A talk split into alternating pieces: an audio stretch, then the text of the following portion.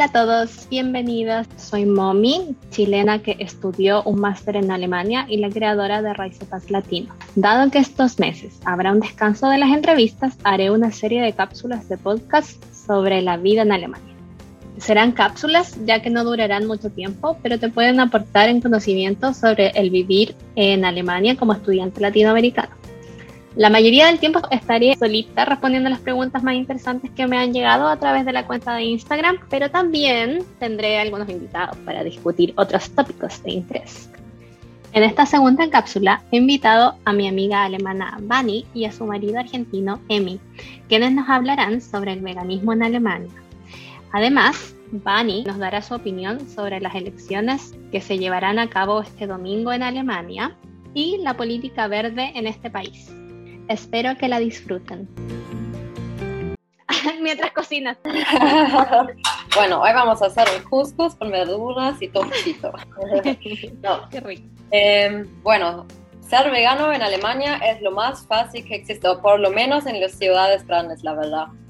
En Bavaria, de donde yo soy, es un poquito más difícil porque soy de un pueblo chiquito ahí y ahí la gente capaz ni entiende qué es vegano pero seguramente en, en München o en, en, cualquier otro, otra ciudad gigante hay un montón de opciones veganas. Acá en Colonia, por ejemplo, es re, re, re común y no sé, hay por todos los lados restaurantes veganos o restaurantes que tienen por lo menos opciones veganas y también saben lo que es. Si vayas a un lugar te lo pueden hacer vegano, etcétera, etcétera. Está buenazo acá. Sí. Como en el súper hay, de todo. Hay queso, hay carne, hay leche, hay, hay todo lo que quieres. Hay pescado, hay... Pizza, hamburguesas, salame. Todo, todo. Sí, es más caro seguramente, pero como, como es en Alemania, comer saludable es más caro en Alemania por lo general. No importa si estás intentando de comprar solamente bio o quieres ser vegano o vegetariano, siempre va a ser más caro, porque verduras lamentablemente son más caras acá.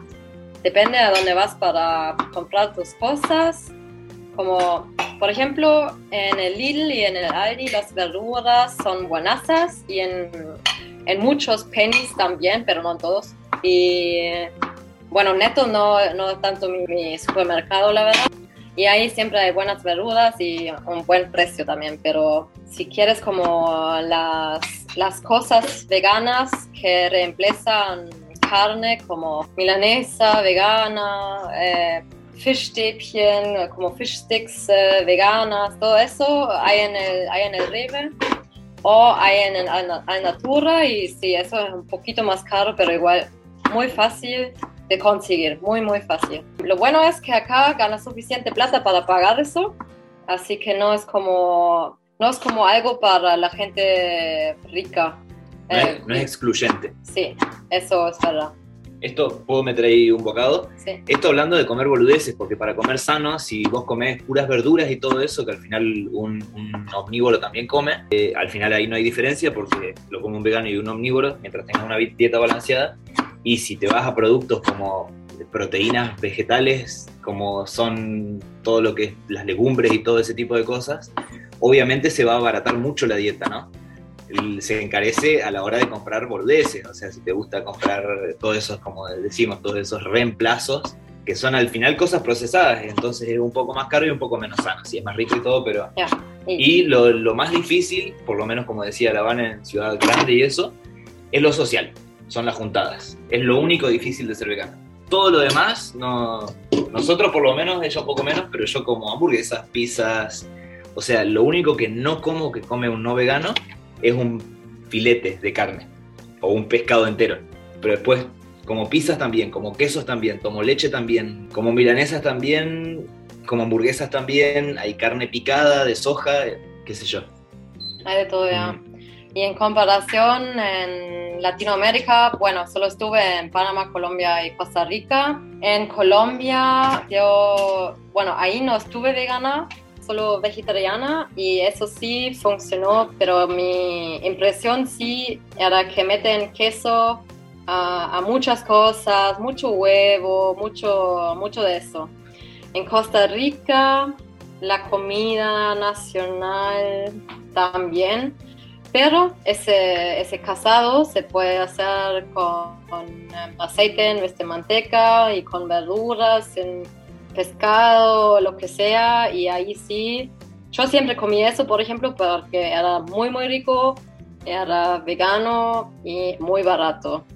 Y en esas burbujas donde viven los surfistas, donde vivimos nosotros en Santa Terre, ahí, por ejemplo, es muy fácil porque casi, casi cada café es vegano o tiene cosas veganas o por lo menos vegetarianas, pero hay un montón, un montón porque viven muchos hippies ahí que obviamente son también muy conscientes de, todo, no solamente hippies, pero también quieren cuidar el planeta, los animales, el mar, todo eso y, y, ser vegano es una de las formas mejor para hacer esto, ¿no? Así que eso, yo diría en Alemania es más fácil, hay muchas más opciones um, para ser vegano, pero no es imposible en Latinoamérica tampoco. Solo creo que, no sé, capaz también tiene que ver con plata, obviamente, porque no, no es tan barato conseguir eh, todas esas cosas para reemplazar schnitzel y qué sé yo, ¿no?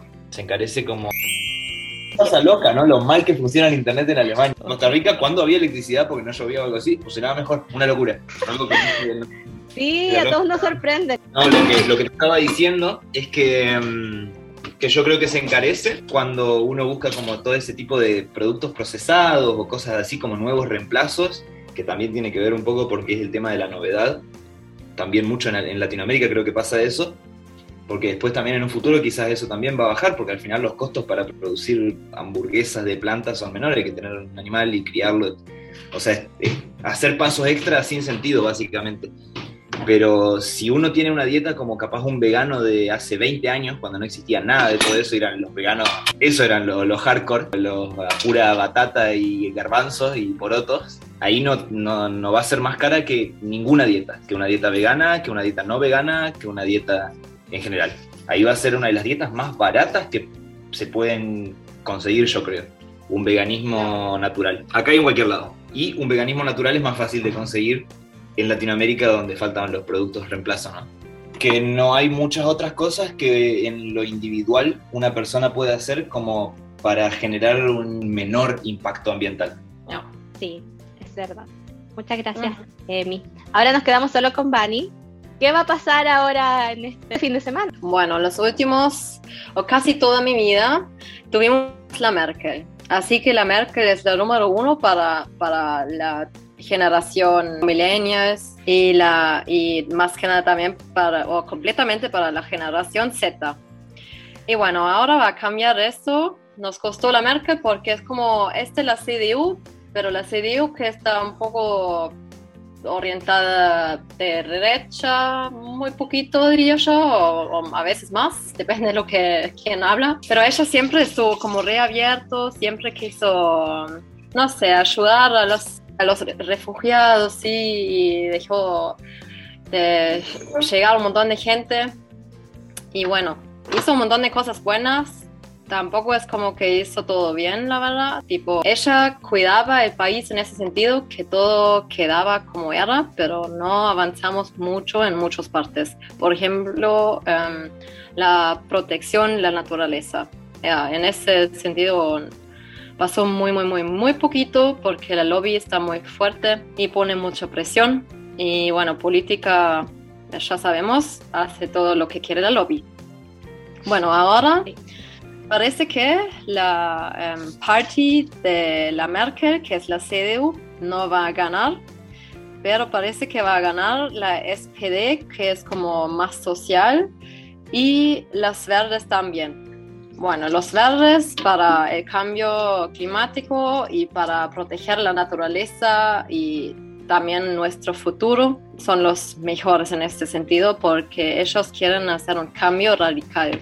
Quieren usar solamente energía verde y los, la SPD, que son más social, no quieren hacer tanto en, en ese sentido para la naturaleza pero son como muy abiertos a cualquier cultura y ellos no son para nada eh, ni un poquito derecha, que está bueno porque también esta parte está creciendo en Alemania, lamentablemente, porque, bueno, tenemos un montón de refugiados, obviamente, hay un montón de gente acá que no le gusta eso, porque la media vende todo un poquito así como que los impuestos que estamos pagando es solamente para otra gente, pero no, no sirven para nosotros mismos. Por ejemplo, la gente ya muy vieja, que está en pensión, recibe muy poco plata, tiene que recoger botellas en la calle a veces para, para tener suficiente plata, cosas así. Así que el discurso es muy, muy sensible y muy, muy grande y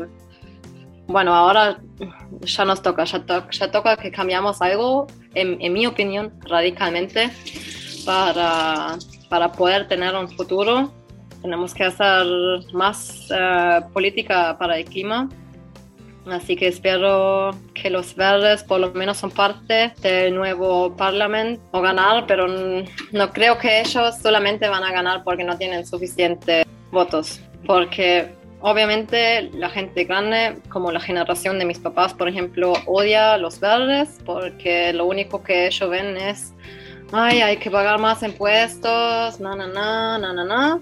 Eh, igual no les falta nada, pero creen que les va a faltar algo, no sé por qué, y por eso no, no van a tener estos votos y eh, no creo que van a ganar porque la gente que quiere votar los verdes no son suficientes, que son la gente joven, como los millennials y la generación Z y bueno, los que son más jóvenes no pueden votar. Así que eso, el domingo tendremos que ir al bar local, que es como un lugar donde pones tu voto. En mi parte es como una escuela acá donde, donde voy a dejar mi voto y bueno, después espero que, no sé, que cambie algo. Y este viernes, por suerte, hay un, hay un strike, eh, una demo para, para el cambio en la política, para ayudar el clima y cosas así. Así que creo que lo hacen este viernes también porque están los votos el domingo. Así que espero eso también va a cambiar capaz un poquito, pero bueno, ahí, vemos, ahí vemos. Ustedes votan al Parlamento y el Parlamento es el que va a votar por el nuevo canciller. Como vos dijiste, y bueno, el problema en eso es que nuestra democracia es tan compleja que no podemos elegir a alguien directo con nuestros votos. Y, eso es una lástima, porque eso es lo que sería democracia de verdad. Pero bueno, también, también es capaz mejor porque si cualquier persona podrá votar para quien sea, capaz votamos mal, como en el pasado, como pasó con Hitler, por ejemplo, ¿no? Eso tampoco creemos. Así que capaz mejor que hay gente que está un poco más elevado y sabe un poco mejor de política que vota para nosotros. Pero obviamente el interés de esas personas no es solamente lo que quiere la gente de Alemania, pero más que nada también lo que quieren sus... Um, partidos políticos. Ya, eso. Y los, lobistas. Ah, eso, exactamente. Así que es muy difícil. Y bueno, para hacer un cambio climático de verdad, también tendríamos que cambiar el mundo, ¿no? Y eso es otra cosa que es muy difícil, ¿eh? así que no sé. ¿Y qué dicen las encuestas? Bueno, esas dicen lo que, lo que ya dije, la verdad, eh, que van a ganar la SPD y los verdes y que va a perder la CDU, que es buenazo porque es una, una party re viejo que no cambia nada y que quiere que queda eh, todo como está. Y la SPD por lo menos quiere cambiar algo. Y bueno, los verdes más que nada quieren cambiar el mundo, pero eso está difícil. Así que eso, ah, yo creo que eso va a pasar como, como dicen las eh, encuestas, sí. Muchas gracias por enseñarnos un poco de política alemana. Espero que pude. Es, complicado porque no tengo tanto vocabulario para explicarlo bien, pero espero que me. Sí, sí se entendió. Ok, perfecto. Muchas gracias, que tengan una linda tarde.